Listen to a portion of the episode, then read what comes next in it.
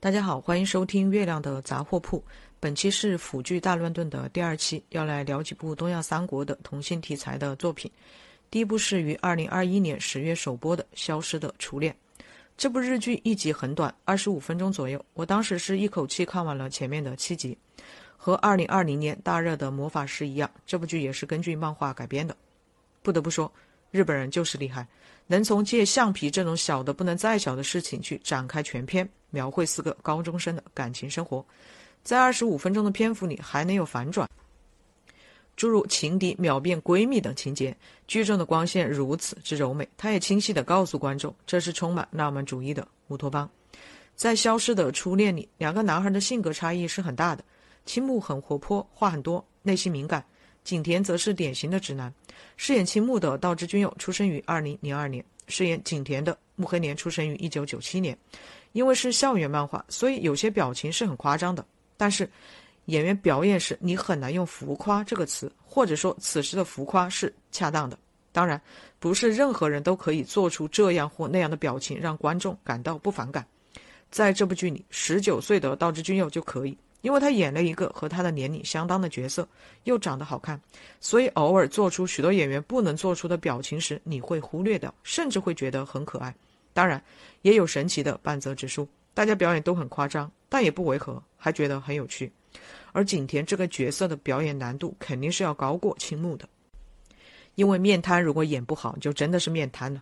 但是在这样一部校园轻喜剧题材里去谈论表演难度，好像是一件不合时宜的事情。有时我在看日剧的时候会很困惑，大家都是一样的大景儿，为什么他们的剧看着像真的，我们的剧看着像假的呢？是哪里出了问题？是不是我们在细节的把控上有太多欠缺？其实评价一个时装剧的美术、道具、置景很简单，看主人公的家就够了。大家都知道，现实主义题材的片子需要呈现生活的质感，那么这样的质感应当如何呈现，或者说怎么样才能让观众信服呢？记得在《扫黑风暴》里有这样一场戏，就是李成阳和大江走在一条街上。导演为了增加生活气息，还特意让一个小孩光着半截屁股站在一个小摊前。但是这些仍然无法挽救整条街的道具感。看来不光是在表演领域，在影视行业的各个环节都要面临这样一个问题：怎么样才能让观众忘记“设计”这个词语？《消失的初恋》这部剧看着让人很欢乐，几个角色都很有意思，而且感情观也很正。此外，这部剧就是让年轻人演年轻人，不管他们的表演是否青涩。而我也一直强调，校园剧、青春剧就是该让年轻演员去演，让四十岁的章子怡去演十五岁的少女，让四十岁的张鲁一去演十三岁的嬴政，让三十二岁的彭于晏去演高中生，真的没有必要。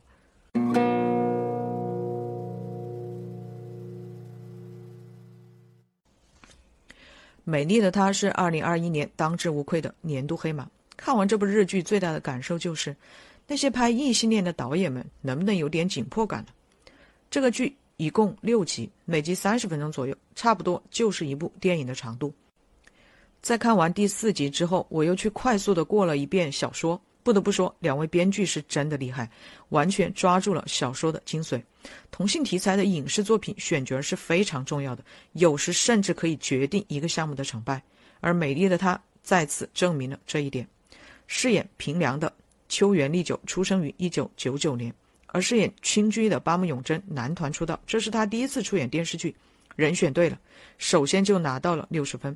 青居这个角色没有什么难度，事实上，从青居在表演话剧的相关剧情里可以看出，这个男孩还没有真正进入到表演的世界。不过，他长了一双非常漂亮的眼睛，对那些眼睛长得好看的演员，我一般都比较偏心。而平良这个角色非常难演，对于演员的挑战很大。秋元丽久把平良的丧调得很好，完全可以提名最佳男演员。而导演是在用拍电影的方式拍这部剧，有些段落是经得起那片的。我当时准备看《美丽的她》，也是因为第一集开头的一段动画，长度约一分二十秒，在这一分多钟的时间里，导演清晰地交代了平良这个人物的前世。看完后觉得导演很有想法和追求，于是就决定看下去。不过，最主要的原因还是这部剧的时长很短。平良和青俊两人的设置并没有什么特别之处，站在光谱两端的人物，很多影视作品都有涉及，比如《青春往事》里的西蒙和王子。美丽的她使用了大量的旁白，这样做在电视剧里当然是可以的，因为只要观众在心里相信了这两个人物，一切都水到渠成。美丽的她整部剧我都还挺满意的，除了最后一集的最后一个镜头，因为这样的摆拍完全破坏甚至说否定了之前的日常感。记得在看羞耻的拍摄花絮时。导演是在一遍一遍不厌其烦地调整两个主演躺在床上的位置和角度。调完之后，演员要干嘛呢？他们要说话，要聊天。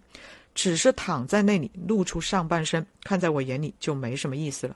不过，最后几分钟出现的那场吻戏，各个 UP 主在上传至 B 站时全都给删掉了。是啊，在今天这个时代，每个人都可以做自己的剪辑师。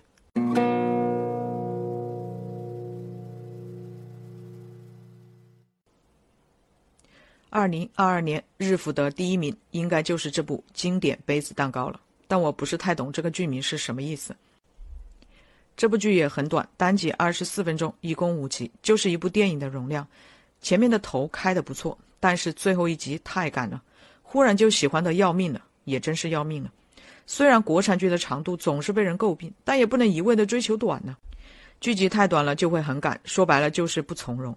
不是说专门拍很长让观众磕，而是一件事情的发展就是有起承转合的，后面可以继续拍第二季、第三季，但是之后的剧情会讲新的故事，不会再拍过去故事的那些褶皱。这些是我觉得非常遗憾的地方。就像这部经典杯子蛋糕，作者切入的点很小，但是角度又很新。经典杯子蛋糕让一个三十和四十岁的男人去模仿女孩的相处，比如两人去网红店吃甜品，像女生一样拍照，聊一些姐妹淘的话题，这样的点就是很新的。从这里也可以看出，日本社会和中国社会是很像的，社会对于男性和女性的塑造期待是不一样的，两性要承受的压力也是不一样的，所以看日剧还是会有很强的代入感，而欧美则代表我们对异域文化的假想。比如有观众开玩笑说，英国的每个家长都要随时做好自己的子女向你出柜的准备。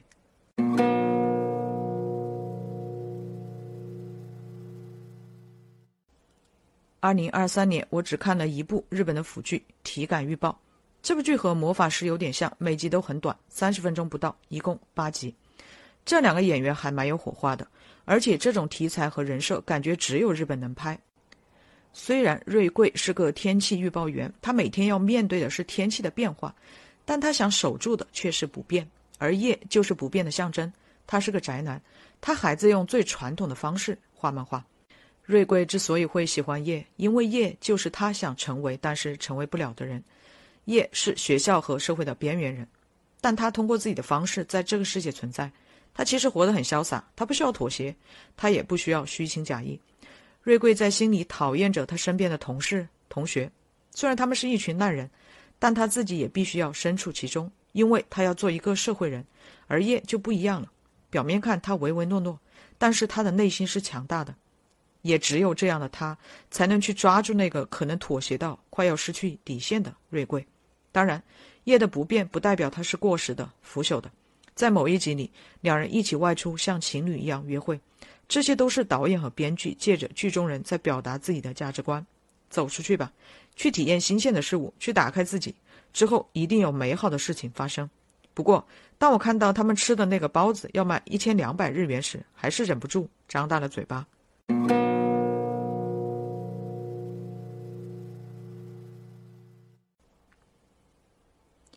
你的目光所及之处，是我看的唯一一部韩国的腐剧。这部剧很短，每集十分钟左右，一共八集，差不多也是一部电影的容量。而剧本写得很完整，有明显的起承转合。你的目光所及之处，是发生在两个高中生之间的双向暗恋故事。韩泰柱是财阀继承人，江国是他的保镖，两人已经认识了十五年的时间。泰柱因为母亲早逝，对江国有着强烈的依恋，在他看来，江国就是他的影子。不过，这部剧首先是从江国的视角展开的，之后转换视角，在第七集里合而为一。虽然是一部短剧，但是导演兼编剧的黄大色还是很有技巧和手法的。有几集的标题我也很喜欢，比如《影子的自我意识》，另一种目光的双向暗恋，可以表现得很压抑，也可以表现得很轻松。而你的目光所及之处，显然不是要走沉重深刻这样的路线。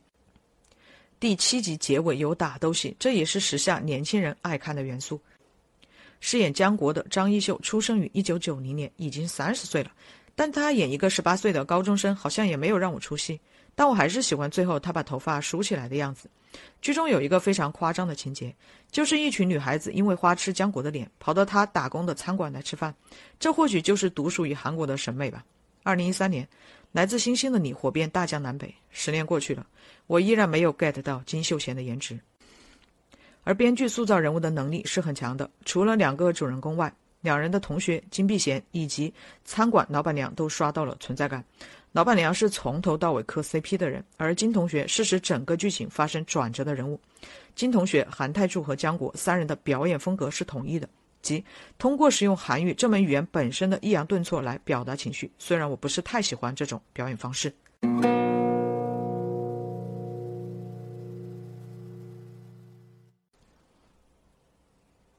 上瘾于二零一五年十一月三十日开机，十二月二十三日在北京杀青，二零一六年一月二十九日在全网播出，二月二十二日被下架，播出二十四小时内一千万的点击量，再次刷新网剧首日最高点击量。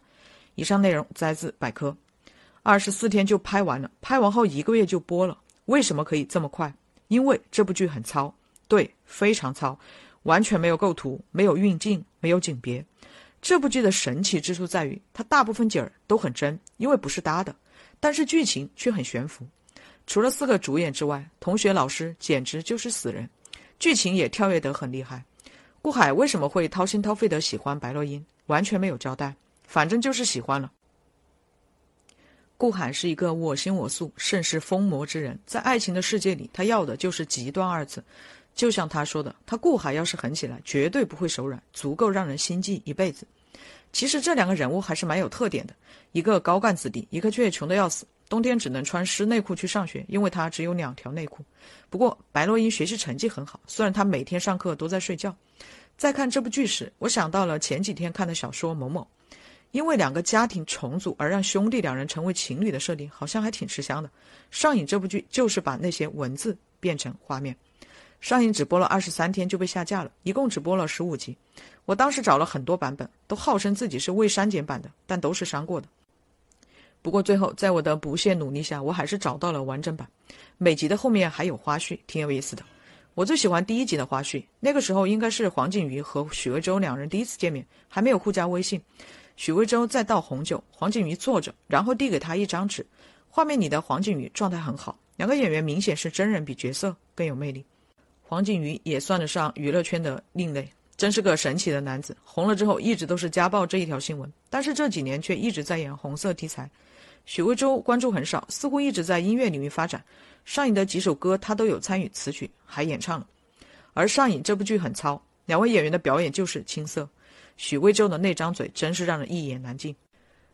有网友说，这部剧之所以能看，是因为如果换做今天的演员来演的话，绝对会把顾海演成一个霸道总裁，会演得炫酷屌炸天，很油；白露英就会演成一个小受的样子。但是许魏洲和黄景瑜两人没有表演正常，黄景瑜是真的放得开，对，演这种戏就是要放得开，扭扭捏捏的让自己别扭，观众看着也难受。